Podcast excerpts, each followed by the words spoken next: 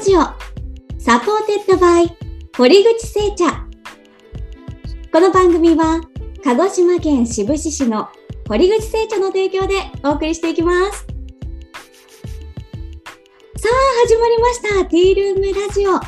この時間は日常の慌ただしさを日本茶でほっと一息茶一杯しながら日本茶の魅力を世界にお伝えしていくラジオプログラムとなっています。皆さんこんにちはパーソナリティの中島美恵です今回は皆さんに短時間で簡単に学べる日本茶の魅力を堀口製茶社長の堀口さんと一緒に語っていきたいと思いますそれでは堀口さん今回は第1回目ですのでまずは自己紹介をお願いできますか？はい、ご紹介ありがとうございます。鹿児島堀口製茶の堀口と申します。えー、私は、えー、鹿児島県の志布志市、大隅半島側の志布志市というところで、お茶の生産から販売までをしています。えー、茶畑の面積が、えー、300ヘクタール、うん、えー、300ヘクタールと言いますと、えー、東京ディズニーランドとシーを合わせて3つ分ぐらいの、結構大きなあの、栽培面積でやらせてもらってます。日本で一番面積がありますね。で、その中で丁寧にお茶を作ることと、お客様にあの届けるっていうところに、すごく強い意識を持ってやらせてもらってます。よろしくお願いします。よろしくお願いします。さあ、そして今回はですね、もうお一方、この番組のプロデューサーでもあります、地方創生ダウの斉藤純一さんにもお越しいただきました。斉藤さん、自己紹介お願いします。はい、皆さん、こんにちは。地方創生 DAO という、えー、新しい地域経済を作るオンラインサロンをやってます。斉藤です。えー、僕はもともとアメリカのシリコンバレーで働いてて、東日本震災をきっかけに街づくりをやっておりまして、今、宮崎県新富町という、えー、人口1万6000人のちっちゃい町の、えー、地方の団体、保有財団というところの団体の代表と、えー、アグリストという農業の課題をロボットで解決するスタートアップの代表もやってます。えー、堀口製茶のお茶がとにかく大好きで、もう本当にこのお茶の魅力を伝えたいという思いを込めて、えー、このラジオ番組をやっておりますので、えー、皆さんどうぞよろしくお願いします。特にあのビジネスに関する、え質問とかを、え皆さんにどんどんどんどん、あの解決に向けて話していきたいなというふうに思ってますのでお願いします。はい、ありがとうございます。今回はですね、第1回目ということで、まずはズバリお茶の魅力とはというテーマで、えー、お話を進めてまいりたいと思うんですけれども、まずは堀口さんが考えるお茶の魅力とはどういったところだと思われますか？はい、ありがとうございます。えー、お茶の魅力、それはですね、あの僕が考えるには、人の心を癒すものであるっていうのが第一だと思ってます。えー、かれこれ5000年以上前から飲まれてきて、今にもあの通じるものとしてお茶がここにあるということは、まあ、それはもう客観的にあの証明されているものなのかなと思うところと、あと、人と人が、最近特に思うんですけど、人と人が出会う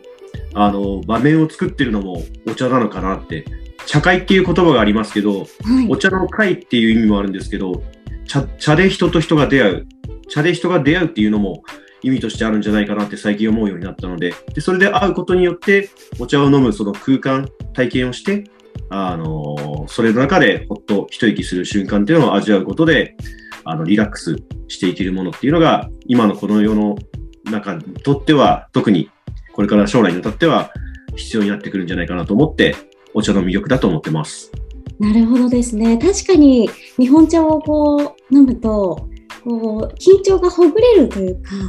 こう締まってたものが緩まる感じがするのでこうフラットにコミュニケーションが取れるような気がしますね。そうですねそれこそ、うん、あのいい意味でコーヒーはこうやるぞってそういった気持ちにさせるものであって逆にお茶は今おっしゃったように気持ちを緩やかに弛緩させてくれるものだと思いますんでそういった立ち位置でコーヒーとお茶っていうのはそれぞれ魅力があってお互いにいいところがあるんじゃないかなっていうふうにも思いますね。はい、ありがとうございます。私もですね、あの、鹿児島の、鹿児島茶ガールの第一期生として、うん鹿児島茶の魅力を、はい、あの、若き伝道師としてですね、うんお伝えしていくお役目をいただいているんですけれども、さまざまなお茶のイベントで、いろんな方に、こう、お茶を注いで差し上げる機会がありまして、その際に、こう、お茶ってこう、抽出時間1分ほどあるじゃないですか。はい。その中でこういろいろ会話ができたりとかお茶の入れ方とかをお伝えしながらあの日本茶の魅力をお伝えしておりまして、本当に皆さん喜んでいただけるんですよね。なのでそういった時間も日本茶の魅力だったりするのかななんて今えお話を聞いて思い出しました。ね、おっしゃる通り、みえさんがそうやって体験したことに全てがあるのかなと思ってまして、お茶は本当、飲むっていうところもそうなんですけど、飲んでもらうとか、自分で入れるっていう、その時間がとても大切なのかなと思ってます。はい。確かに本当に日常をスペシャルにしてくれますよね。あいいですね、スペシャルに。うんスペシャルいいですね。はい。それでは、えー、斉藤さんが堀口さんと出会って、改めて感じたお茶の魅力などあれば、ぜひ教えてください。そうですね。あの、本当に、堀口さんとこのお茶はうまい。うん。これ、なんで美味しいんだろうっていうところで、って聞いたんですけど、そしたらその返信が、それは仕方がないことですって返ってきたので、全然意味わかんなかったんで、まあなんか、お茶本当にいろんなとこで飲むんですけど、今もね、団らんというお茶を飲みながら、はい。あのお話をしてるんですけど、え全然違いますね。この他で飲んだお茶と、もちろん昔からよく堀内さん知ってるの、昔から飲んでるんですけど、なんて言うんだろう。もう最近のまさにこのね、パリとかでも取られたショーのやつとかは、はい。段違いの美味しさなんですけど、やっぱその秘密、秘訣、開発秘話、企業秘密ってのは何があるんですか？堀口さん、お願いします。そうですね。あの、僕、一言じゃ言い切れないんですけど、うんあの、お茶作りって、本当一つ一つの仕事を丁寧にすることと、あの、ノウハウになるその自然を相手にして、どういったものを理想的に作るっていって、で、どういった結果になるかっていうのは、生産、製造、加工、お客様の声の、この全部のバランスを取った上で、じゃあ自分たちで何をどうしていかないといけないのかっていうのが出てくると思ってます。で、実際、うちの場合は、個人の農家さんと比べたら、関わる人たちがそれぞれあのいるので、僕一人の考えがそのままあの通じるわけでもないですし、それぞれの部署の人たちが、えー自分のやりやりたいことをしてもダメですし、ただ、その人がいることの利点は、僕よりかもお茶を実際に栽培する作業をするのが得意な人もいれば、僕よりかもあの製造する人が得意な人もいるので、それぞれのいいところをちゃんとあの意思疎通ができた上でものができると、一人の農家さんとかが作るよりかも創造性もより深まって、あのさらに高みを目指して質と量を置いていくようなものが作れるんじゃないかなと思ってやってますね。うんーいや、とはいえだよ。とはいえだよ。他の、い日本のやっぱり他の茶園さんとかも、まあ似たような形でやってて、同じようにこだわりを持ってらっしゃってて、あの、チームで連携してやられたりとかもあるんですけど、それ以上になんでこんなに美味しいんだろうっていう、お茶の深みと甘みと、すごい繊細なところまで味が出るし、僕なんて堀口さんとこの、えっと、お茶紅茶を飲んで十数年前中国のその超高級茶葉みたいな飲んだやつを思い出したりしましたからへね。ーなんかすごく味が繊細で、まあ、そこは社長も繊細だから味も繊細なのかもしれないんだけど、メンタルの方が繊細です。そうだからそこ何なんだろう本当にあの一番いいものは何かってちゃんと知った上であの作っていくとあのそれ分解して、まあ、できることできないことはありますけどでそこに向けてそれぞれの技術を高めていくってことなんでそれが一人の人がやってしまうとは入れられるインプットの情報とアウトプットの技術っていうのはあのやっぱ限界とは言わないですけど、その、できる範囲っていうのがある程度決まってきますんで、その差もあるのかなとも思いますけどね。うん、なんかね、今思ったのはですね、味がやっぱり繊細だなと思うんですよ。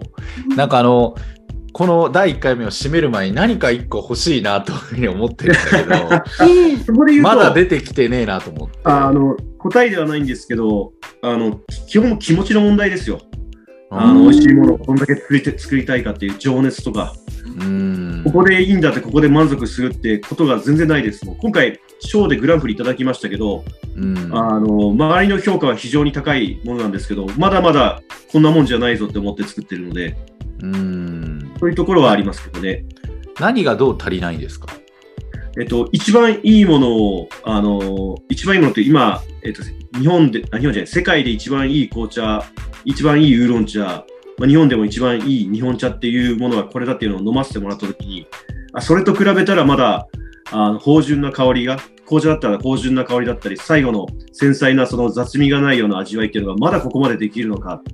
ただそれが、あの、すべてではないんですけども、あ、まだやれることがあるんだなっていうところで、あの、突き詰めないといけない部分がありますし、今やってること自体も改良改良の中でやっているので、うんあの、ここが、あの、到達点じゃないっていう、